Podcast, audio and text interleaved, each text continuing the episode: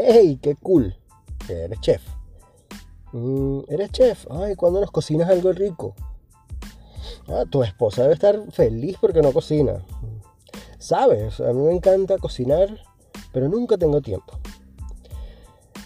Eh, estas preguntas y expresiones siempre nos las dicen luego de que contestas una pregunta relacionada a qué haces, qué te dedicas y dices que eres chef o cocinero. O sale casualmente en una conversación acerca del tema, pues. Pero ¿cuándo se volvió cool, chévere, bacán ser chef o cocinero? Mi nombre es Jairo Oliveros. Bienvenidos a ¿Qué se está cocinando? Pues sí, esas son preguntas que abundan y a las que estamos sometidos casi siempre los cocineros. Eh, mucha gente le parece que es hasta fashion, es cool, es lo máximo, ¿no? Es trendy ser eh, cocinero o chef. Y bueno, el podcast de hoy es para saber aproximadamente cuándo empezó este boom que muchos aprovechamos, me incluyo, para meternos en este mundo y, lo más importante también es determinar qué tan cool es en realidad ser chef. Creo que lo primero que tenemos que hacer es eh, una pequeña distinción al respecto. Em, hay, un debate incluso entre, entre los que somos del gremio acerca de qué es un chef y qué es un cocinero. Todo es una cuestión así como de, la imagen a la que nos han acostumbrado, ¿no? Eh, el boom de la televisión, ahí es donde empieza todo esto. Em, y si conversas con muchos colegas, te van a decir que ellos son cocineros. Yo, incluso a pesar de todo el tiempo que tengo trabajando en cocina, eh, y a pesar de que he estado a cargo de varias cocinas a lo largo de estos más de 15 años, eh, todavía tengo un pequeño problema con, adaptarme al término chef, ¿no? Este, sin embargo, bueno, uno, como decimos en buen venezolano, se lo vacila. Em, pero para, para todos en general somos cocineros. Em, puede que tu título diga que eres chef en cocina internacional, pero cuando sales de la escuela de cocina, no vas a llegar a dirigir una cocina, que es el verdadero trabajo del chef como tal, como cargo, es el que dirige la cocina, elabora los menús, eh, distribuye las responsabilidades, se encarga de hacer costos, inventarios, etcétera, etcétera, etcétera. Pero al tema, ¿cuándo empezó la locura de decir Me voy a convertir en chef, voy a estudiar gastronomía y voy a ser un chef de los que sale por ahí famoso. Bueno, y para saber esto tenemos que conocer un poquito de la historia de la mediatización de las carreras culinarias. Yo, a ver, hice una pequeña investigación por ahí y si retrocedemos en la historia, tenemos que irnos al 23 de noviembre de 1993, cuando eh, la gente de Discovery Channel crea un canal hermano llamado Food Network. Food Network empezó con tres programas em, clave que eran característicos de ellos en esa época, en 1993. Food Network llegaba en Estados Unidos a través de compañías de cable y el resto del mundo, que no incluía en esa época a Latinoamérica, muy pocas personas, llegaba de manera satelital. Y en Latinoamérica en esa época muy pocos tenían eh, una antena parabólica para televisión satelital. En 1993 existía un programa llamado Barefoot Cooking. Estaba el otro programa llamado 30 Minutes Meals, comidas de 30 minutos, dirigido por la chef eh, Rachel Berley, si mal no recuerdo. Y el programa más famoso de Food Network fue el Iron Chef. Iron Chef se estuvo transmitiendo por Food Network desde el inicio, desde 1993 hasta 1999. Mm, luego hicieron dos especiales, por ahí 2002 eh, y 2003, desde Estados Unidos, pero ahí quedó. Eh, ¿Por qué digo desde Estados Unidos los especiales? Porque Iron Chef se grababa en Japón. Era dirigido por un señor bien carismático, bastante, eh, eh, vamos a decir, carnestolendo, que era el señor Takeshi Kage, era un chef japonés famoso que eh, tenía el carisma y, la actitud para tener un programa de televisión en la televisión japonesa que fue absorbido por Food Network y transmitido luego en Estados Unidos. Creo que el primer año no se transmitió en Estados Unidos Iron Chef, creo que a partir del 1994 fue que se empezó a transmitir Iron Chef en Estados Unidos y de hecho se amplió la participación de eh, concursantes, porque era un programa de concurso, se amplió a eh, cocineros o chefs que no eran japoneses. Empezó a integrarse gente del Reino Unido, de, Estados, de los mismos Estados Unidos, y el programa se volvió de consumo masivo en esa época, obvio, para el que tenía los medios de, para consumir la televisión satelital o por cable. Luego se incorporan otros shows a la programación de Food Network a partir de los 2000 y va creciendo un poco esa pasión eh, en la gente, ¿no? De descubrir tal vez el glamour que había en las cocinas, en los restaurantes, en ese tipo de trabajo. Pero precisamente en el 2000 es un año clave, es un año eh, importante para Latinoamérica, porque el 3 de julio, fíjate, tienen exactamente 20 años, el 3 de julio del 2000 nace el Gourmet, el canal Gourmet, el que todos vimos en Latinoamérica, un canal argentino que sustituye en las compañías, en la parrilla de las compañías de cable, al canal de la mujer y se convierte en la versión latina de Food Network.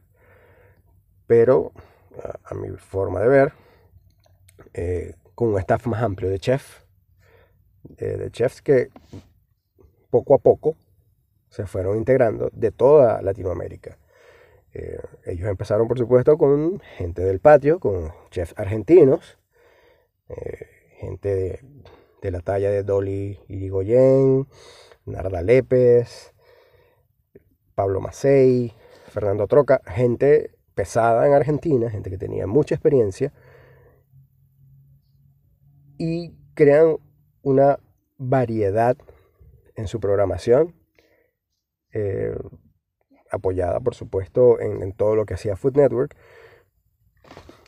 eh, empieza a nutrirse del el resto de Latinoamérica ya por ahí a partir del 2002 empiezan a integrarse chefs, chefs peruanos, chefs de Venezuela, gente de Chile, y no se enfoca el gourmet solamente en las cocinas, integran todo lo que tiene que ver con el área gastronómica, integran hostelería, integran enología, y eso tiene un alcance brutal y masivo y ahí es donde explota la cosa ahí es donde, por lo menos aquí en Latinoamérica, eh, yo lo presencié, creo que fui parte de eso.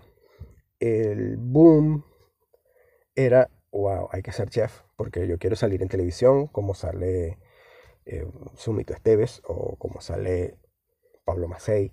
Ah, quiero ser un chef de esos importantes. Había esa, nos vendieron ese producto realmente, nos vendieron ese producto glamoroso, de ser eh, un cocinero de alto nivel. Y bueno, por ahí nos fuimos todos. Este, ahí es donde viene el asunto. ¿Qué tan cool es ser chef? ¿Qué tan glamoroso es el trabajo del cocinero?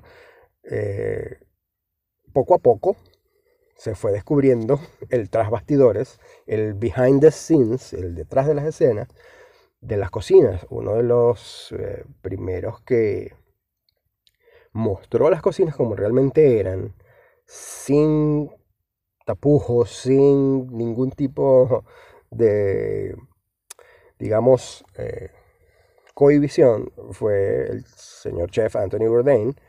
Eh, escribió un libro llamado Kitchen Confidential, se lo recomiendo, donde él desmitificaba a estos chefs de televisión, a estos chefs de, de, de glamour, de, show, con toda la parafernalia, con todo el mise en place ya hecho, y que te hacían una receta en 20, 40 minutos máximo, todo limpiecito, nunca se ensuciaban las Filipinas.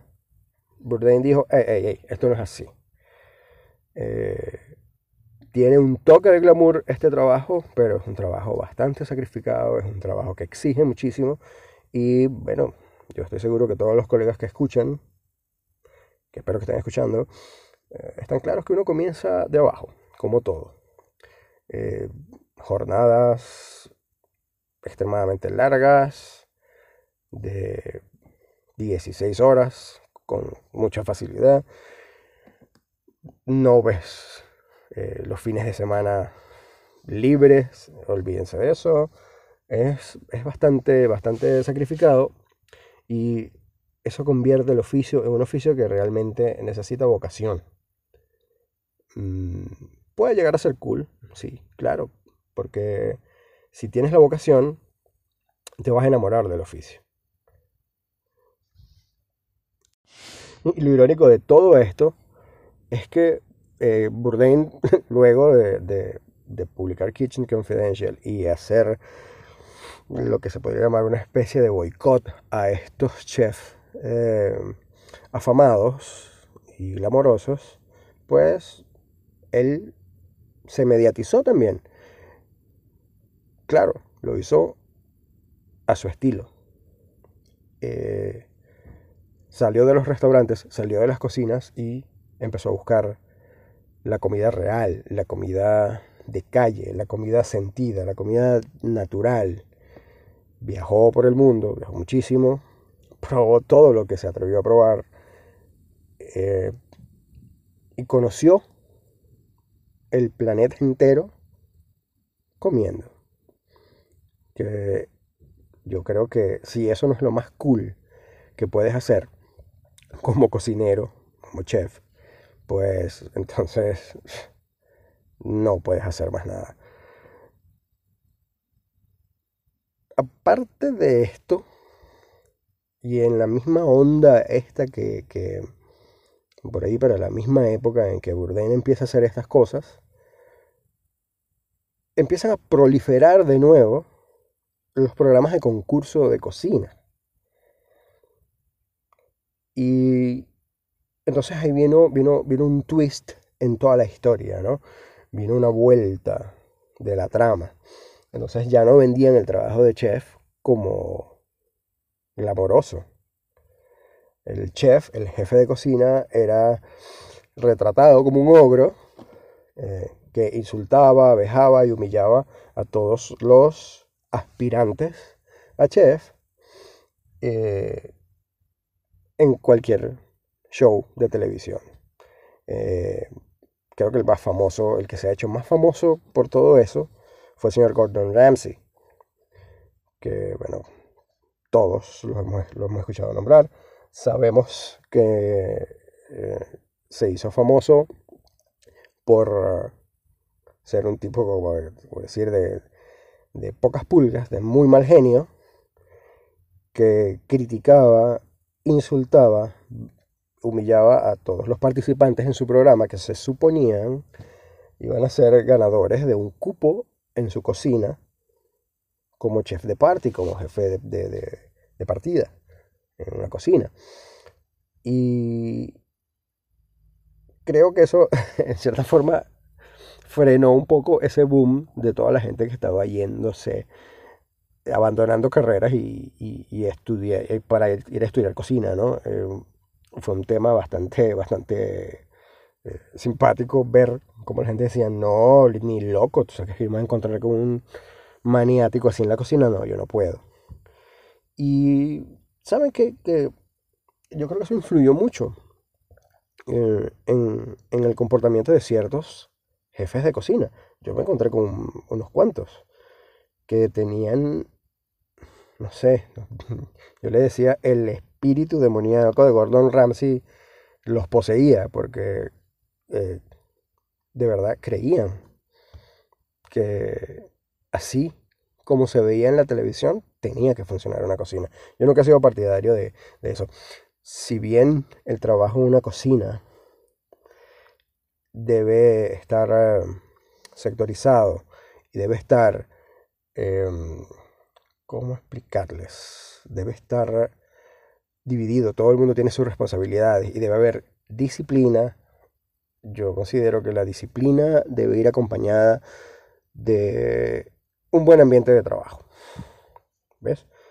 Creo que eso es lo que hace que si tú entras a la cocina y no es por vocación, te enamores de la cocina después. Si llegas a trabajar a un sitio y tienes un ambiente de trabajo pésimo y ves a los compañeros con cara todo el tiempo y tienes a un jefe de cocina que te grita, que te insulta, que no comparte conocimientos, que es un asunto importante, em, no te vas a sentir motivado, no te va a dar la gana de trabajar, vas a perder realmente las ganas de trabajar. Muy en cambio, si ves que tienes un ambiente de trabajo, que el líder de la cocina es un tipo que está dispuesto a compartir su conocimiento contigo, a enseñarte, a ocuparse contigo y a meterle el pecho a la cocina también, porque también hay muchos chefs de escritorio, que también conozco muchos.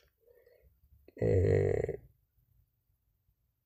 si consigues ese tipo de persona, eh, creo que tu carrera va a ser súper, súper fructífera. Así que ánimo. Eh, tal vez no sea el trabajo más glamoroso o no tan glamoroso como lo hacen ver en televisión. Como les comentaba, pues ya últimamente ves los programas de concurso y, cambia un poco ¿no? la visión de que, de, que el, de que el trabajo de chef o el trabajo de cocinero es todo glamour. Sin embargo, los voy a decir, para los que no lo saben, programas de concurso de cocina como Masterchef, Chopped y todos esos, sobre todo Masterchef. Aquí un secreto, se los voy a contar aquí, así tipo secreto. Pues. Son tan falsos como caso cerrado. Todo está preparado, todo está listo, todo tiene un libreto. Esos programas no son verdad. Así que ahí les dejo eso. Olvídense de eso. Ah, que Masterchef, que fulanito. No, eso ya está listo y preparado. De buena fuente. Tengo un par de amigos que concursaron en Masterchef Panamá. Y bueno, fíjate, los voy a invitar al podcast para que hablemos de eso, porque eso es un tema que, uff, da mucho, mucho, mucho de qué hablar. Eh, ah, me perdí, estaba divagando. Entonces, es eso, pues el trabajo tampoco es que es tan glamoroso como te lo pintan, pero tiene sus recompensas, tiene sus recompensas. Eh, a corto, mediano y largo plazo. Es, como, es como, yo, yo lo comparo como una, es como una relación amorosa, ¿verdad? Empiezas, puedes empezar porque de verdad amas la cocina o puedes empezar porque simplemente mm, te gusta. Fíjense, yo empecé. Yo empecé porque a mí me gustaba cocinar para mis amigos. Me gustaba que en las reuniones yo era el que me metía a la cocina y preparaba cualquier cosa para la banda, completo, para toda la raza, vamos. Y un día me dije, ah, yo como que voy a entrarle a esto, ¿sabes? Esto, esto me gusta. no estaba enamorado de la cosa. Eh, admito que mucho de lo que veía en la tele tenía cierta influencia en, mis ganas de ser, tú sabes, el chef cool. Y por ahí arranqué. Como muchos colegas, pues tuve mis tropezones, eh, mis malas experiencias al principio. Y nada, decidí ser constante. Poco a poco me fue gustando más, a pesar de las cosas. Igualito que una relación amorosa. Te gusta al principio y bueno, vamos a darle, vamos a conocernos, vas eh, descubriendo los defectos que tiene esa persona que te gusta y aprendes a lidiar al principio con ellos, a lidiar con ellos, a vivir con ellos, poco a poco los aceptas, los dejas de lado porque te das cuenta que son más las virtudes que los defectos. Es igual con este oficio. Te das cuenta que la cocina, el glamour, lo cool de la cocina, está en el día a día, en el crecer, en el enamorarte día a día de lo que haces y de el por qué lo haces, que ese es otro tema también. Pero sí, el, en, en fin, el boom de las carreras gastronómicas, y eso fue una locura, fue a principios, a principios de los 2000. Eh, prácticamente, wow, todos los países en Latinoamérica empezaron a abrir escuelas de cocina, eh, cocineros empíricos, muy buenos cocineros empíricos, se dieron cuenta que podían enseñar, que querían transmitir sus conocimientos y empezaron a abrir academias de cocina. Em, antes de eso, para estudiar, tenías que, para estudiar cocina, como carrera, como profesión, tenías que tener mucho dinero para poder acceder a, la Cordon Bleu, que era la academia más famosa, o entrar en, la, en, la, en el CIA, que es el Culinary Institute of America, no es la otra CIA. Em, y así, ¿ves? Eh, cuando empieza este boom, empiezan a crecer los institutos de capacitación culinaria y por supuesto la gente se anima. Y los hay de todo tipo. Los había y los hay de todo tipo, desde los más eh, baratos y chantas así medio malazos como los muy buenos. Porque yo siempre he pensado que el, el instituto, la calidad de la institución no hace al profesional, el profesional se hace a sí mismo. Em, yo creo que hay que agradecer a los medios, sobre todo a la tele, a la televisión, que fue la que masificó eh, las carreras gastronómicas. Fue la que le mostró a la gente, mira, puedes hacer esto, obvio vendiéndoselo bajo el glamour del vas a ser el chef de chefs. Y bueno, muchos caímos en esa, en esa trampa de mercadeo. Eh, y bueno, aquí estamos. Yo, amo mi oficio, conozco mucha gente que está metida en esto y ama su oficio, como también conozco mucha gente que eh, lo ha hecho solo por el por el postureo, solo por el hecho de figurar y decir, mira, ¿sabes qué? Soy chef. Y cuando los sueltas en una cocina un viernes por la noche con 25 mesas llenas, yo los he visto salir corriendo del restaurante y llorar. Ahí se les acaba el glamour. Ahí ya no es tan cool ser chef. Pero esos son gajes del oficio.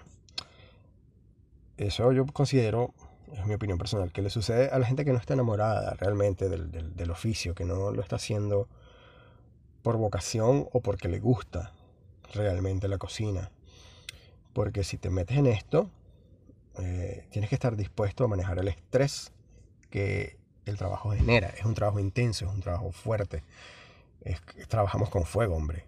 Eh, eh, es, es, como pretender que vas a trabajar en una forja, vas a trabajar de herrero y que el trabajo va a ser suave, delicado y que no te vas a agotar y que no vas a tener calor, cansancio.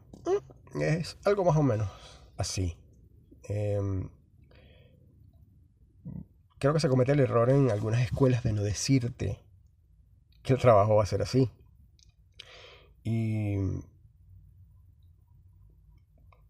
te malcrían. Eso pasa, en las escuelas te malcrían un poco. Algunos instructores podrán asomarte un poco la cosa así, porque bueno, eso también está lleno así como que un poco de malintención, ¿no? A este huevón no le voy a decir nada de cómo es realmente una cocina, para que cuando llegue él con su título de chef recién salido de la escuela se estrelle. Y pasa muchísimo. Y ahí es donde se prueban los, los, los verdaderos los que siguen la senda, los que estamos en el camino. Entonces, mm, retomamos la pregunta. ¿Es cool ser chef?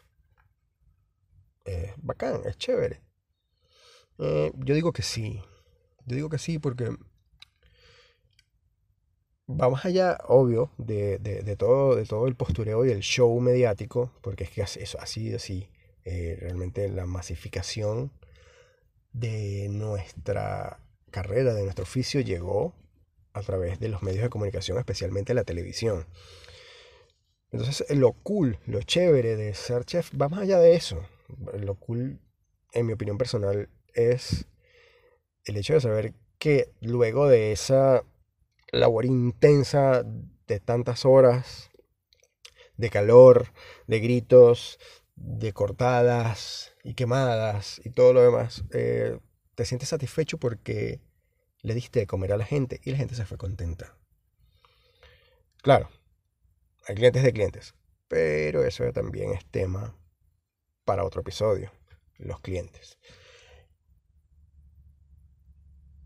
Yo considero que desde el miembro más simple de la cocina, que no vamos a decir que el miembro más simple, pues yo considero que es un equipo y en un equipo todos somos importantes, desde el steward, desde el pinche, el que friega los platos, hasta el jefe de cocina. Entonces, si eres jefe de cocina, si eres el subchef, o seas pantrista o primer cocinero, o estás en la plancha, estés donde estés en una cocina, eres parte de un equipo cool. Esa es la mentalidad que, creo que debemos tener todos. A partir, partiendo de eso, pues, eh, pues, todos podemos hacernos llamar chef. Y todos podemos decir que es cool nuestro trabajo porque somos parte de un, de un equipo que está haciendo algo trascendente. Porque preparar comida para alguien más, cocinar para alimentar a la gente, es trascender. Y es, creo que, una de las cosas más cool que tiene este oficio. Y sí, la próxima vez que nos pregunten, oye, qué cool, eres chef, o que nos digan, hey, qué cool, eres chef, hay que levantar la cabeza y decir, sí, es cool, es lo máximo, es lo máximo. Bueno, y con esa conclusión, un poquito cursi tal vez, o romántica, acerca de nuestro trabajo en la cocina, eh, cerramos el podcast de esta semana. Los espero la próxima semana para que sigamos en este viaje. Viendo por ahí qué se está cocinando.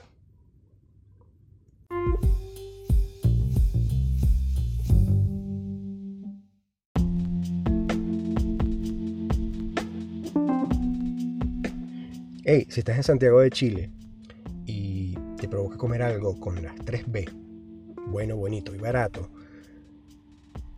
que llegue a tu casa directamente para que no tengas que estar arriesgándote a salir en medio de todo este asunto de la pandemia, la cuarentena y todo lo demás, mm, contacta a la gente de Ono Sushi en Poke.